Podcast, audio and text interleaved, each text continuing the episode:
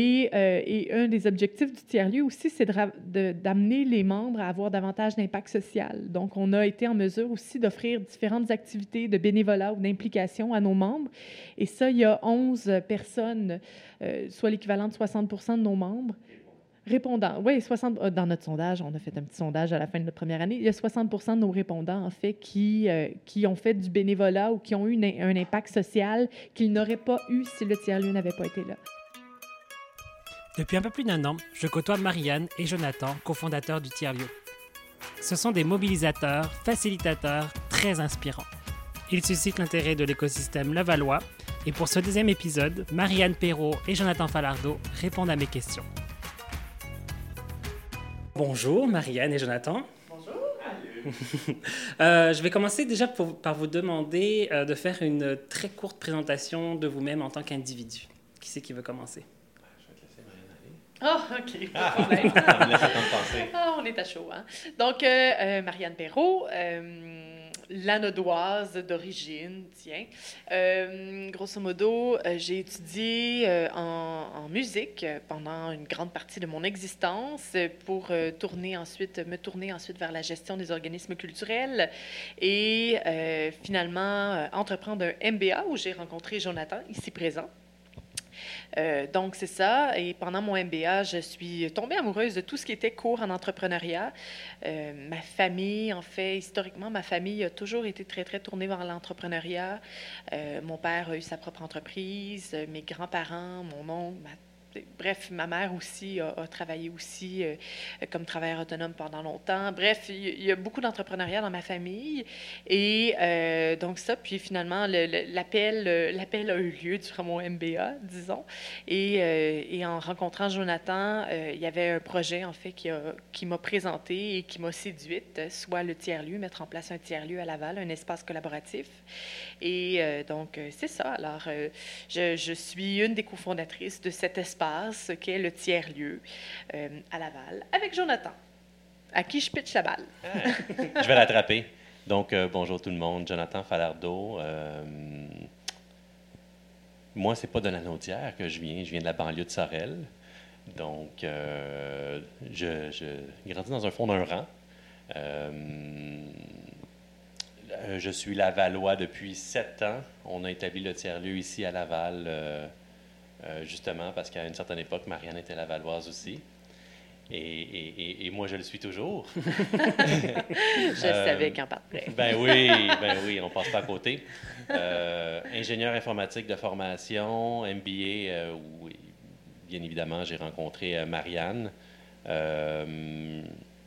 L'entrepreneuriat, c'est un peu, c'est un peu, de, c'est un, peu dans, dans, mon sens, c'est dans la, dans la famille aussi depuis longtemps. Mon père travaillé à son compte tout le temps. Il a eu exactement une job dans sa vie. Euh, grands-parents aussi. Euh, je sentais le besoin de ne pas être restreint. Et, et, or, euh, ce n'était qu'une question de temps avant qu'on puisse démarrer quelque chose. Il fallait trouver le bon, bon projet, bon timing, mm-hmm. quelque chose qui était en cohérence avec mes valeurs. Quand l'opportunité du tiers-lieu s'est présentée, évidemment, apparemment, j'ai été séduire Marianne. Donc, euh, et maintenant, elle est confondatrice avec moi du tiers-lieu, ici même à Laval.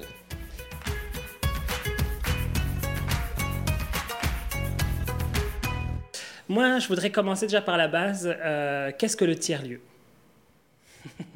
Euh, à la base, le tiers-lieu, c'est un espace de travail collaboratif euh, qui vise à activer les projets d'impact euh, via l'outil qui est l'intelligence collective. Donc, euh, au tiers-lieu, on s'attend à... On, on, s'attend de nos membres qui puissent participer à une certaine vie ou à une certaine, une certaine vie et ambiance où euh, à la base, on veut aider puis s'entraider entre nous. Donc, on est à la base d'une communauté qui, euh, qui est tissée assez serrée. Je t'ai souvent entendu dire, j'en profite pour rebondir, puis peut-être que Marianne va, va pousser là-dessus, c'est, je vous ai souvent entendu parler d'appuyer sur le co du coworking, en fait. Oui, en fait, euh, grosso modo, ben, tu l'as dit, co, de coworking, un espace collaboratif, donc un coworking, effectivement. On essaie de faire les choses différemment ici. Déjà là, on est une coop. Donc, c'est pour ça que Jonathan parlait de membres il y a quelques secondes, euh, parce que, justement, ben, on, est une coop de solidarité. On a été fondé par cinq membres fondateurs, dont moi et Jonathan. Donc, euh, on est parmi les cofondateurs du tiers-lieu, parce qu'il y en a plusieurs. Et aujourd'hui, un peu plus d'un an après la fondation de, l'espace, on est presque à une soixantaine de membres donc qui, euh, qui, sont soit des membres de soutien, des membres résidents ayant leur bureau ici sur place, ou encore des membres nomades qui, ont, qui utilisent les services du tiers-lieu juste une fois de temps en temps. Mhm. Donc euh, voilà. Alors puis effectivement, notre objectif, c'est vraiment ça, de faire en sorte que durant la journée, il y ait davantage d'activités, davantage d'entraide, et que ça continue le soir, que ça continue même les fins de semaine une fois de temps en temps, puis qu'on soit là pour aider nos membres. Lorsqu'on en voit un qui se gratte la tête trop longtemps, ben lui demander comment ça va, qu'est-ce qui se passe, est-ce que je peux t'aider moi, ou sinon, est-ce qu'il y a quelqu'un d'autre dans l'espace qui peut t'aider, puis faire du référencement entre les membres? Puis ma foi, ça fonctionne assez bien. Mhm. Mais justement, pourquoi euh, vous avez choisi la formule, la structure juridique coop? On, on a la croyance que c'est la structure la plus adaptée pour ce qu'on veut faire. À la base, on, on, veut, on veut doter euh, l'aval d'un espace de travail collaboratif et de communauté et non se doter nous-mêmes euh, on, veut qu'il y ait un endroit qui grandit à l'image des membres et or, on demande, le, on demande aux membres beaucoup euh, leur feedback, leur aide pour faire, le faire grandir à leur image, nous, qui nous donne un mandat et qui nous donne un mandat clair à nous et mm-hmm. aussi euh, à quel point ils peuvent s'approprier une partie de ces mandats-là. Mm-hmm. Et pourquoi justement pour vous c'est important que vous ayez des membres qui, ben, qui s'implique finalement, en tout cas, pourquoi vous avez cet, état d'esprit de membre? Pourquoi c'est important pour vous? Bien, en fait, parce que euh, tout simple, ben, Jonathan l'a mentionné un petit peu parce que si on veut assurer une croissance qui soit pertinente au tiers-lieu, ben, l'implication des utilisateurs, l'implication des membres est ultra importante. Donc, si justement mes membres ont des besoins qui sont spécifiques, que, les besoins en question, on n'a pas la structure pour y répondre, bien, le fait qu'ils puissent nommer ce besoin-là, puis le fait qu'on ait un dialogue qui soit serré avec nos membres, fait en sorte que bien, on va pouvoir évoluer à leur image, puis évoluer en fonction de leurs besoins beaucoup plus facilement Je vais rebondir là-dessus en disant euh, une entreprise euh, traditionnelle, euh, des fois peut, comment dire, ignorer son, son impertinence ou son manque de pertinence avec le temps. la coopérative ne nous permet pas de faire ça. La coopérative, nous, surtout la coopérative de solidarité, le membership, nous permet de valider à quel point on est réellement pertinent sur le marché. C'est en fait ce que je comprends, euh, c'est que vous auriez pu le faire sous forme de Inc par exemple, mais la, la structure coop vous oblige finalement et vous légitimise finalement dans vos choix oui, tout à fait. Ben, en fait, on aurait pu prendre n'importe quelle structure. La mhm. structure, c'est un, prétexte, mhm. en fait. Mhm. On s'entend pour dire que, dans le fond, que tu sois une ING, tu peux avoir des valeurs collaboratives, tu peux avoir justement une, envie de faire une démarche qui soit démocratique au niveau de ta gouvernance. Peu importe la structure, l'important, c'est le projet, en fait. Puis ça, c'est quelque chose qu'on s'est fait dire dans le cadre de notre lancement. En fait, on, parlait beaucoup de coop, puis à un moment donné, il y a quelqu'un qui nous a dit Oui, mais la structure, c'est pas important, c'est le projet que vous portez. Puis on a fait Hey, t'as raison. Fait qu'on s'est mis à arrêter de parler de coop à ce moment-là. Mais euh, oui, vas-si donc. Est-ce que je peux me permettre la quote réelle? Oui. Euh, la, la, la, quote mot pour mot, c'est si vous avez juste, si vous pouvez juste parler de la, si vous avez juste la coop de, de quoi parler, vous n'avez rien à dire. Donc, euh, mais, mais c'est sûr que pour nous, le fait de, se démarrer en coopérative plutôt qu'en OBNL, plutôt qu'en Inc. ou, ou quelques autres, quelques autres façons qui existent, euh, c'était beaucoup plus pertinent en fait. Puis ça, ça nous obligeait dès le départ à mettre en place ces bases-là de, d'accès à tous, de, de gouvernance partagée euh, et participative. Donc pour nous, c'est important. Puis pour revenir à ta question de départ, individuellement aussi, puis on avait envie de créer quelque chose qui soit pérenne sur mmh. Laval, mmh. Euh, quelque chose qui, euh, qui puisse durer dans le temps, indépendamment de l'implication de ou Jonathan, ou moi, ou des autres membres fondateurs aussi. Mmh. Donc, quelque chose que les membres pourraient s'approprier. D'ailleurs, euh, fait que le monde ne, ne, sait pas toujours, mais ça prend cinq personnes pour fonder une coop. Et alors... Solidarité, oui pour la majorité des coopératives. En fait, pour toutes les coopératives, sauf les coopératives de travail. Mhm. Euh, ça prend cinq membres fondateurs et or, euh, il y a beaucoup de travail en amont qui devait être fait pour euh, valider que le projet fonctionnait. Parce que, justement, il faut trouver cinq personnes qui y adhèrent. Mhm. C'est une belle façon aussi de, de, de, devoir inspirer le monde, puis voir s'il y a de l'intérêt à, à, ce projet.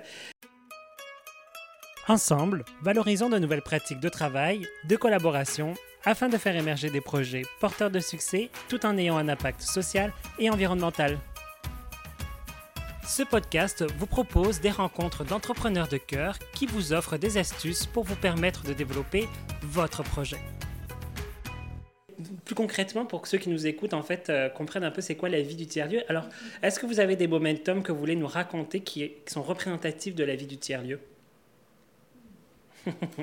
Euh, des momentum qu'on veut raconter.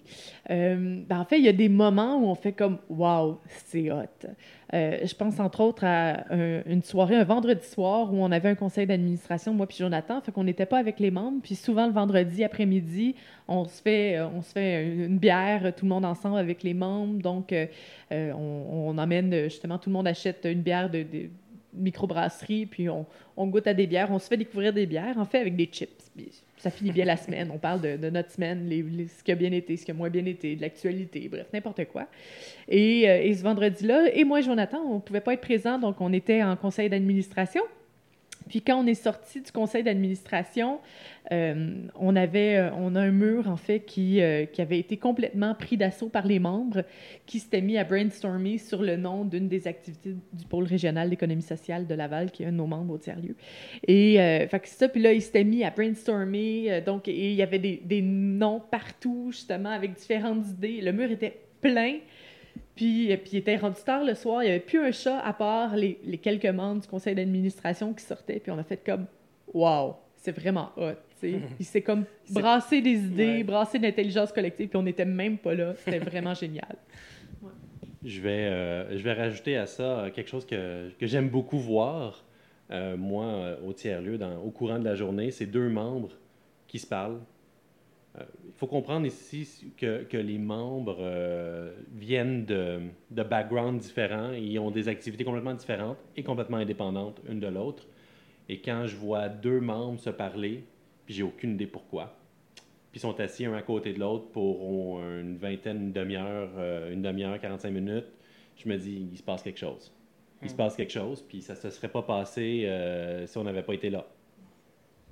Ça, ou encore euh, quand justement j'entends un membre qui demande Hey, sur quoi tu travailles à quelqu'un Puis que, puis tu sais, j'ai pas nécessairement le temps d'écouter la réponse ou de tendre l'oreille ou quoi que ce soit, mais, mais je trouve juste ça le fun qu'au moins les membres s'interrogent l'un l'autre puis s'encouragent. Oui, ça alimente puis, une curiosité. Exactement. Ou qu'il y en a un à un moment donné qui dit Hey, je peux-tu te demander ton feedback Puis que là, il y en a deux, trois qui se réunissent autour d'un ordinateur. C'est vraiment le cool. C'est, mm. Puis c'est ça qu'on cherche. Mm-hmm. Donc ça, c'est la vie du tiers-lieu qu'on voit euh, très régulièrement. Euh, Qu'est-ce qui se vit justement dans un tiers-lieu qui ne peut pas se vivre dans une incorporée selon vous, ou qui pourrait se vivre, ou qui serait à favoriser par exemple? Ça, je vais dire euh, que je pense pas qu'on puisse vraiment répondre à cette question-là parce que on l'a dit tout à l'heure, on aurait pu le faire sous n'importe quelle forme, ça n'aurait pas changé je ne crois pas que ça l'aurait changé ce qu'on fait au quotidien, comment on le fait. Donc, euh, et, même, en termes de gouvernance ou de conseil d'administration, on, se serait monté un comité aviseur à côté qui aurait eu à peu près la même fonction. Euh, la même fonction. J'ai vraiment l'impression que la forme n'est pas... Euh, la forme doit suivre la philosophie de ce que tu veux faire, mm -hmm. tout simplement. Mm -hmm. Alors justement, qu'est-ce que ça influencerait, par exemple, dans d'autres organisations, de, de, pouvoir mettre en place des, des, des, des, pratiques ou des principes qui sont euh, mis euh, au tiers-lieu? Ben, euh, on, on, joue beaucoup au niveau de la culture d'entreprise puis du sentiment d'appartenance, en fait.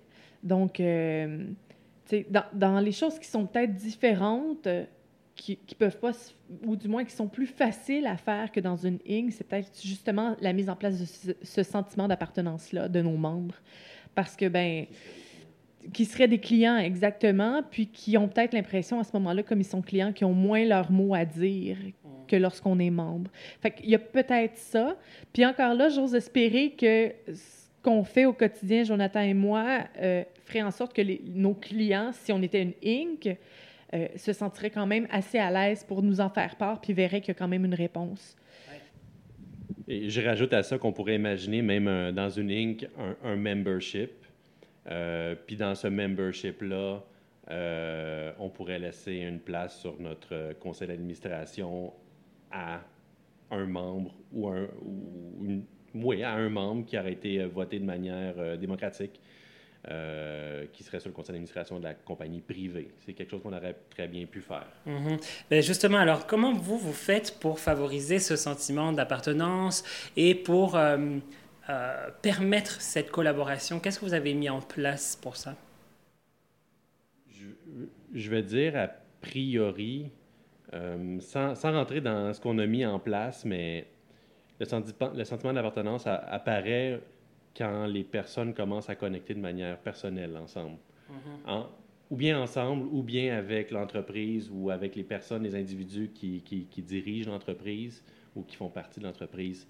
Donc, c'est à grand coup de répéter.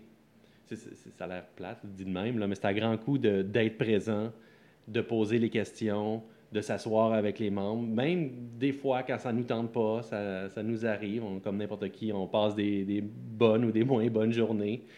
Avec le temps, c'est plus correct de, de montrer qu'on a une moins bonne journée. Mais au début, c'est au début, c'est d'être là, c'est d'être présent.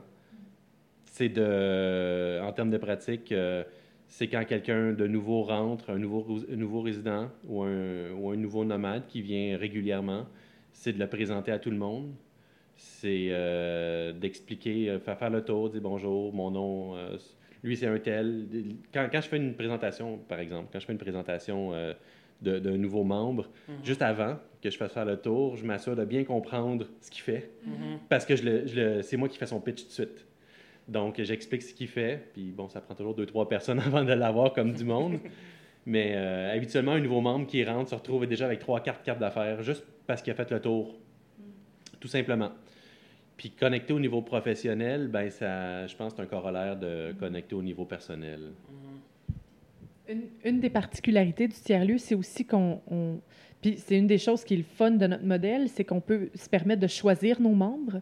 Puis déjà, justement, le fait, notre prémisse de base, c'est l'intelligence collective. Donc, faire en sorte que les gens soient ouverts à l'intelligence collective, qu'ils aient envie d'aider leurs prochains, qu'ils aient envie d'être aidés aussi, euh, c'est super important pour, comme ingrédient de base pour ensuite créer ce sentiment d'appartenance-là, puis cette, cette collaboration-là qui est recherchée. Parce que si la personne n'a aucun intérêt, ben, elle n'a aucun intérêt. Je ne peux pas l'obliger ou la forcer à. Euh, mais en même temps, on, on, a déjà accueilli des gens qui étaient un petit peu moins tournés vers le collaboratif. Puis ma foi, ben, au quotidien, à un moment donné, ben, ils ont fini par incorporer un peu plus de collaboratif, puis à aider leurs prochains, puis à voir que dans le fond, ils pouvaient faire une différence, puis que ça faisait du bien aussi. Oui, c'est ça. Donc, euh, donc c'est ça. Alors, euh, fait disons qu'on on se crée un noyau qui est solide, justement, de personnes qui recherchent ça, cette collaboration-là, euh, que ce soit d'un côté ou de l'autre. Puis par la suite, ben là, on va, on va se permettre de contaminer davantage les autres. Mm-hmm. euh, mais sinon, au niveau des pratiques qu'on a mis en place, on a mis en place aussi des pratiques qui font en sorte qu'on a des activités où, euh, où, on vient demander le, le, input des, des, membres sur le tiers-lieu, savoir, par exemple, ben, qu'est-ce qu'ils recherchent comme ambiance? Est-ce que, est que tel coin serait à raménager, par exemple? Ou est-ce qu'ils ont, ils ont des besoins spécifiques en termes de services ou des choses comme ça que nous, comme organisation, comme coopérative, on peut mettre en place pour les membres, mm-hmm. déjà là. Puis sinon, ben, on, a, on a mis en place aussi différentes activités où on travaille un petit peu plus avec les gens spécifiquement sur leurs problématiques à eux, qui sont nos IC2, nos IC au carré, les instants collectifs d'intelligence collective. Puis là encore, ben, on travaille en collaboration avec toi, Christian, euh, justement pour faire en sorte que les gens euh, viennent chercher davantage des réponses puis qu'on soit plus tourné vers le collaboratif. Mmh. Ben, tiens, justement, euh, pour vous, c'est quoi la collaboration et c'est quoi l'intelligence collective selon votre propre perception et votre définition? Au niveau de l'intelligence collective, écoute, on s'assoit sur une prémisse de base qui est euh, la présomption d'égalité des intelligences. C'est euh, un du moins, je ne sais pas si c'est un concept qui a été développé par eux, mais c'est quelque chose qui a été porté beaucoup par une organisation qui s'appelle Execo, qui est basée à Montréal, euh, qui est une organisation extraordinaires, qui sont tournés vers le culturel, qui travaillent beaucoup, entre autres, avec des personnes qui sont en situation d'itinérance, ou pour montrer que euh, tout le monde, en fait, est intelligent, euh, peu importe le type d'intelligence qu'on a. Il y en a qui ont davantage une intelligence émotionnelle forte, d'autres, c'est une intelligence analytique forte, mais peu importe, on est tous capables d'apprendre, en fait. Mm-hmm. Et donc, on est tous égaux et on, doit... Face à cette diversité. Face à cette diversité-là, parce qu'on est, tu sais, dans le fond, la prémisse de base, c'est qu'on est tous capables d'apprendre, peu importe la façon qu'on a d'apprendre. Mm-hmm. Fait que peut-être qu'effectivement, si tu me l'expliques d'une autre façon, je vais comprendre plus facilement. Mm-hmm. mais, mais le fait que je comprenne moins vite fait pas en sorte que je suis pas intelligente. Mm-hmm. Donc, euh, donc ça, et une fois qu'on a cette présomption d'égalité des intelligences-là, euh, nous, en fait, ben, on veut s'appuyer sur cette présomption-là pour dire, ben parfait, maintenant qu'on a cette présomption-là, travaillons ensemble, réunissons davantage de cerveaux, créons l'intelligence collective pour faire en sorte de pousser plus loin les projets individuels de chacun, mais les projets collectifs mhm. également. Mhm. Donc, euh, c'est un peu ça notre, notre présomption de base. Mhm. Une fois qu'on a assis le, la présomption, donc euh, une fois que chacun présume que la personne en face de soi est aussi intelligente qu'elle, euh, on peut commencer à construire sur, admettons, les, admettons, prenons nos, ici au carré, euh, les personnes qui y participent ont tous un objectif commun. L'objectif commun qui est énoncé au début de, au début du, euh, de l'atelier par justement le, le, membre en question qui a besoin d'aide. Donc, intelligence collective, ça fonctionne seulement quand on planche tous sur le même problème, exactement. Ouais, C'était de contribuer euh, à aider quelqu'un ou une problématique. Oui, c'est ça. Donc, du moment où on est capable de tous construire sur ce que l'autre dit, dans, dans une optique de régler, euh, d'avoir la, même. travailler sur le même objectif. Oh, ça a été difficile, ça? Oui, euh, on se. Là, l'intelligence collective peut émerger. Mm-hmm. Découvrez des faire ensemble collaboratifs, humains et conscients. Pour encourager ce podcast, laissez-nous quelques étoiles et commentaires sur votre iTunes ou votre système de balado diffusion. Il vous est également possible de partager ce podcast au travers de vos réseaux sociaux. Je sais que vous avez déjà un peu répondu à, ça au travers des, différentes questions, mais euh, qu'est-ce que vous avez pu observer justement comme résultat euh, face à cette collaboration et cette émergence d'intelligence collective? C'est assez intéressant. Euh, nous, ce qu'on fait, c'est qu'on regarde le nombre de personnes qui participent euh, le nombre de ici au carré où on a des problématiques versus celles où on n'en a pas. Mm-hmm. Donc, euh, il est très rare qu'on n'a pas de sujet pour le ici au carré, ce qui me surprendrait aussi parce que tout le monde vit des problématiques tout le temps. Euh, le monde, on a toujours à peu près 5 à 6 personnes qui participent au ici au carré, donc qui, qui, a lieu deux fois par mois. C'est un et, et, généralement, en fait, je pense la, totalité du temps euh, les, euh, les, les, porteurs de, de, problématiques, je devrais dire, hmm. euh, d'enjeux où ils sont ultra satisfaits, ultra satisfaits du, du résultat, donc de l'atelier, du travail que le monde y a mis. tout ça dans le but d'aider un membre, tout simplement. c'est le fun aussi parce que ça permet, des fois, ça permet aussi à deux personnes de pouvoir continuer la discussion offline. Mm-hmm. Euh, ça permet euh, de créer des opportunités d'affaires aussi. Euh, ça fait en sorte que des fois, comme je disais tantôt, j'ai deux membres qui se parlent, j'ai aucune idée pourquoi. Mm-hmm. Donc, je me dis, il y a quelque chose de beau qui se passe là. Mm-hmm. Puis, en plus de ça, ben, même concrètement, en fait, nos, nos, nos actions, en fait, on a été capable de les quantifier un peu plus aussi. Euh, dans notre première année d'activité, puis là, peut-être que tu pourras m'aider pour avoir les chiffres exacts, Jonathan, mais euh, dans notre première année d'activité, en fait, il y a 70 contrats qui se sont faits entre nos membres. Mm-hmm. Euh, donc, des contrats qui, qui n'auraient pas eu lieu si le tiers-lieu n'avait pas été capable de les mettre ensemble pour une valeur moyenne par contrat de 1085 dollars, mm-hmm. ce qui est plus, tu sais, ça a généré plus que notre chiffre d'affaires au tiers-lieu, fait qu'on était pas mal fiers pour notre première année puis euh, donc 76 000 environ. Et, euh, et, un des objectifs du tiers-lieu aussi, c'est d'amener les membres à avoir davantage d'impact social. Donc, on a été en mesure aussi d'offrir différentes activités de bénévolat ou d'implication à nos membres. Et ça, il y a 11 personnes, euh, soit l'équivalent de 60% de nos membres. Répondants. Oui, 60, euh, dans notre sondage, on a fait un petit sondage à la fin de notre première année. Il y a 60 de nos répondants, en fait, qui, euh, qui ont fait du bénévolat ou qui ont eu un impact social qu'ils n'auraient pas eu si le tiers-lieu n'avait pas été là. Fait que pour nous aussi, c'est tout ça fait en sorte qu'il y a eu une belle, euh, une belle participation des membres, en fait, puis, puis une valeur significative au tiers-lieu. En tout cas, du moins, je pense qu'on a été capable de prouver notre pertinence dans cette première année-là. Mm-hmm.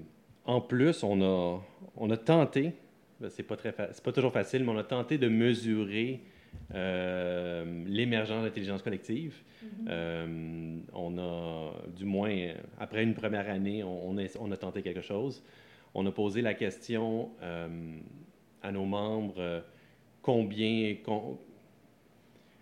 combien, à peu près combien de fois on demande, la personne demande de l'aide, c'est quoi la proportion euh, c'est quoi en à recevoir des demandes d'aide. Euh? C'est quoi la proportion euh, C'est un, peu, un peu difficile à dire. C'est quoi la proportion de, personnes qui donnent de l'aide, qui s'arrêtent puis qui donnent de l'aide une fois que j'ai demandé? Une fois que j'ai demandé que ce soit à travers un atelier ou que ce soit informel, mm-hmm. c'était au-dessus de 80% On a posé la question inverse aussi. Combien de fois as-tu reçu une demande d'aide? Puis c'est quoi, la, c'est quoi la, la, proportion à laquelle tu as arrêté puis tu as offert de l'aide? Puis ça aussi, c'est au-dessus de 80% hein. euh, Donc, ce que ça me dit, ça, ça, me dit que le monde qui recherche euh, de l'aide le trouve, ou du mhm. moins euh, ont une réponse. Ce qui, ce qui est vraiment à l'inverse de nos recherches à nous. Quand on a démarré le projet, on a posé les mêmes questions à des, dans, dans, dans, nos premiers sondages à des personnes qui consommaient des, des, coworking. Puis c'était complètement l'inverse. C'était 90% étaient prêts à offrir de l'aide, mais euh, recevaient euh, des demandes que 15 à 20% du temps. OK, en temps normal, dans un espace de coworking. Dans un espace de coworking euh, plus, plus, normal, plus traditionnel. Puis là, ce que j'entends aussi, c'est que du coup, les gens qui reçoivent des demandes d'aide sont disposés à, offrir leur aide finalement. Parce que s'ils si, l'offrent à 80%, ils ne disent pas non à, ces demandes d'aide finalement. et, souvent, euh, la raison pour laquelle c'est plus bas, c'est que quelqu'un répond J'ai vraiment pas le temps maintenant, mais écoute, on s'en parle plus tard. Mm-hmm. oui, effectivement. Ah, c'est vraiment excellent. Donc, euh, euh, vous parliez aussi. Je ne sais pas si, ça, si on, on, est vraiment dans, dans la mesure d'intelligence collective, mais au moins on est dans la mesure de la collaboration ici. Oui, effectivement. Ben, après, il y a, de ce que j'entends, c'est que du coup, il y a aussi quelque chose qui a été mesuré, c'est un élan de contribution, c'est-à-dire que les gens ont envie de répondre à ces demandes. Et à partir du moment où il y a un élan de contribution, on sait que dans enfin, c'est une des bases essentielles à l'intelligence collective, donc on peut supposer qu'en tout cas, il y a des prédispositions. Et, euh, et vous parliez tantôt, au, dé, au début, vous parliez quand même d'impact social. Euh, moi, j'ai vu beaucoup d'activités et beaucoup, beaucoup de Enfin, moi, je considère un peu le, carrefour, le, tiers-lieu, j'ai eu un lapsus, je, considère le tiers-lieu comme un carrefour. En fait, euh, à Laval, il s'est passe, euh, passé quelque chose. En tout cas, au travers du tiers-lieu, il y a beaucoup de choses qui ont traversé le tiers-lieu. Euh, je considère aussi que le tiers-lieu a pris une place importante dans l'environnement lavallois.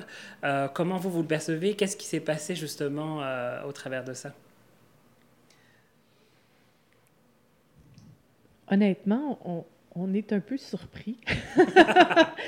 Euh, on est un peu surpris, en fait, de, cette reconnaissance-là qui nous est donnée après si peu de temps. Euh, c'est très drôle parce que dans notre première année, souvent les gens nous disaient Ah oui, j'ai entendu parler de vous par. Euh, Puis on disait Mais comment ça que tu as, entendu parler de nous on te connaît pas, tu sais. Fait que c'était, puis, c'était tout le temps une belle surprise, en fait, puis c'était tout le temps bien accueilli, mais, mais on était quand même surpris. Mm-hmm. Euh, puis mais en même temps, c'est ça. On a un désir de collaboration à Laval avec les, différentes organisations qui sont déjà en place, avec les structures qui sont en place.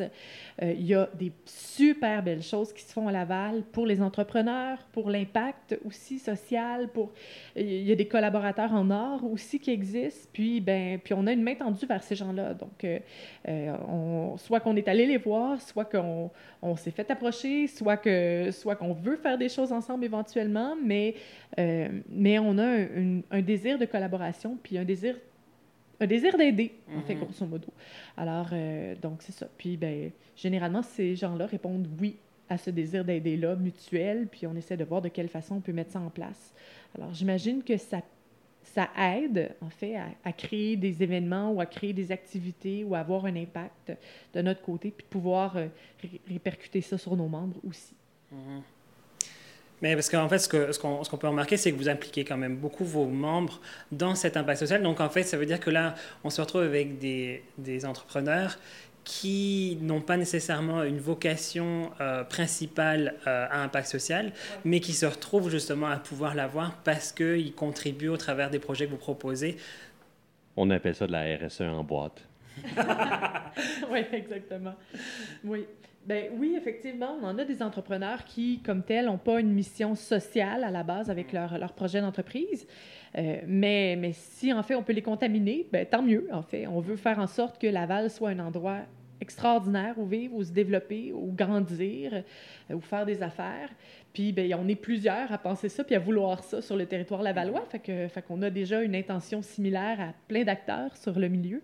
Alors, euh, on fait juste ajouter euh, notre bâton de pèlerin à la marche, puis, puis essayer de faire en sorte de changer les choses. Puis, effectivement, lorsqu'on a des possibilités de, de faire du bénévolat ou d'aider, de, d'aider, puis ben, tant mieux. Puis en même temps, ben, on a eu des moments aussi où nos membres nous l'ont demandé également. On a fait euh, une activité, La parole est aux membres, euh, pour préparer les fêtes de Noël l'année passée. Et, euh, et, nos membres nous ont demandé de faire du bénévolat, nous ont demandé d'avoir un impact social dans le cadre de, de, de cette, cette activité-là. Puis ben, on a mis en place différentes, euh, différentes activités, différentes ressources pour faire en sorte que cet impact-là se réalise. Puis il y en a beaucoup qui ont dit oui puis qui sont embarqués. Alors pourquoi, selon vous, pourquoi justement les entrepreneurs ont ce désir-là finalement de pouvoir se dire, hey, on est dans un espace finalement où on pourrait avoir un impact social, où a priori on peut avoir un impact social, euh, on le demande. Du coup, qu'est-ce qui, selon vous, ça part d'où? Je pense que ça part de nos valeurs sociétales en général. Mm-hmm. Ici au Québec, euh, au Canada, au Québec, euh, on, est une contrée tournée vers, euh, vers la, sociodémocratie. La sociodémocratie. c'est beaucoup plus dans, dans, nos valeurs intrinsèques. je pense que ça, passe, ça émerge de là. pourquoi des entrepreneurs veulent le faire, je ne sais pas, parce qu'ils ont beaucoup ils n'en ont, pas de temps. ils ont beaucoup de travail à faire. Toutefois, ils font pareil, ça leur fait du bien. Pourquoi ça leur fait du bien? Il y a quelque chose que ça, ça éveille quelque chose en eux. Euh, ça éveille quelque chose en nous aussi. Euh, ces personnes-là sont avides de vouloir faire un peu plus pour la communauté. Mais pour l'instant, ils le font à travers leur service. On leur offre une alternative. Et euh, est-ce qu'on peut dire que justement, c'est ces valeurs-là, c'est toutes ces intentions-là qui ont fait que les projets que vous avez mis en place de bénévolat euh, ont, été des, ont été un succès euh, à chaque fois, en fait? Bien, clairement, je ne pense pas que ça le nuit. Mais je pense qu'on leur a proposé aussi des, des, des activités ou euh, des, des, possibilités d'implication qui étaient aussi en lien avec ce que chacun de nos membres portait aussi. Mm-hmm on leur a pas, on, on, a offert quand même des activités qui étaient intéressantes aussi, où, euh, où le, niveau d'implication était soit significatif pour eux, soit pas trop time consuming aussi, dépendamment des gens. Donc, euh, avec plusieurs différentes variétés, en fait, d'implication aussi. Fait que je pense que, je pense que ça, ça, pouvait rejoindre un, large bassin de membres à ce moment-là. C'est ça aussi l'intelligence collective finalement, parce que du coup tout le monde a pu se, reconnaître au travers des projets qui ont été mis en place et, en faire un succès. Parce que je tiens à souligner succès parce que effectivement euh, ces projets-là ont, eu un succès pas tant comme on pourrait le, voir le succès habituellement, mais, mais euh, aussi parce que ça a eu un réel impact dans l'environnement euh, lavallois. Et, pour nous, le succès, c'est une personne qui n'aurait pas normalement posé cette action-là, qui pose cette action-là. Mm-hmm. Donc, euh, effectivement, là, on y est. On a, on a un de nos membres, Annie, qui, lorsqu'il est arrivé, par exemple, avec le Startup Weekend, on, on, a participé à mettre en place ce premier Startup Weekend à Laval. Et, euh, et lorsque Rani est arrivé avec, euh, avec cette, et cette idée-là et l'obtention de la licence, ben, ça a fait en sorte que ben, il est venu nous voir pour nous demander si on voulait s'impliquer à titre individuel. On a dit oui, puis finalement, ben, plusieurs de nos membres ont dit oui aussi par la suite.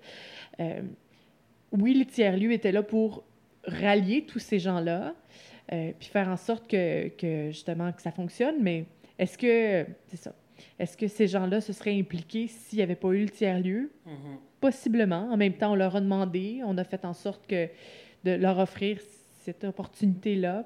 Puis, puis je pense que ça a contribué au succès. Mais, mais c'est une belle gang qui est au tiers-lieu. Fait que c'est une gang de personnes qui sont impliquées, puis qui, ont, qui sont bienveillants, puis qui ont le, qui ont le cœur sur la main. Alors, euh, ça aide. Mmh. Alors, euh, avant d'aller sur euh, le mot de la fin, est-ce qu'il y a quelque chose que vous aimeriez dire à ceux qui nous écoutent que vous n'avez pas dit et que vous, qui vous aurait semblé important de dire, ou vous auriez vraiment aimé dire? L'entrepreneuriat collectif, c'est une avenue viable et selon moi une avenue qui va prendre de plus en plus d'espace sur le paysage économique ne, ne, ne, ne, le, ne le balayez pas du revers de la main. C'est un très bon ajout, euh, Jonathan, je suis d'accord. Euh, effectivement, ne le balayez pas du revers de la, de la main, puis donnez-vous l'opportunité de, de, le considérer, en fait. Puis de considérer toute la, la valeur et tout, tous les atouts et les bénéfices que ça pourrait amener à votre projet d'entreprise. Parce qu'il y en a vraiment beaucoup des avantages à se démarrer en collectif puis, euh, puis à pouvoir amener davantage de collaboration dans. Et du coup, le mot de la fin, si vous aviez une seule chose à dire aux gens qui nous écoutent, ce serait quoi? Fin. Venez au tiers-lieu. Ah ouais, ouais, puis ça. Excellent, merci beaucoup. Retrouvez Marianne et Jonathan au tiers-lieu à Laval. Vous pouvez les retrouver sur leur site internet letierlieu.com, sur Facebook et sur LinkedIn. Je vous invite à vous inscrire à ce podcast au travers de votre système de balado-diffusion préféré. Si vous avez des questions ou des sujets qui vous intéressent, vous pouvez m'écrire à jouer@jeudutaomtl.com. Pour le reste, je vous laisse partager cette interview sur vos réseaux. Ce nouvel épisode vous est offert par Christian Wirth, formateur en intelligence collective et Jeu du Tao.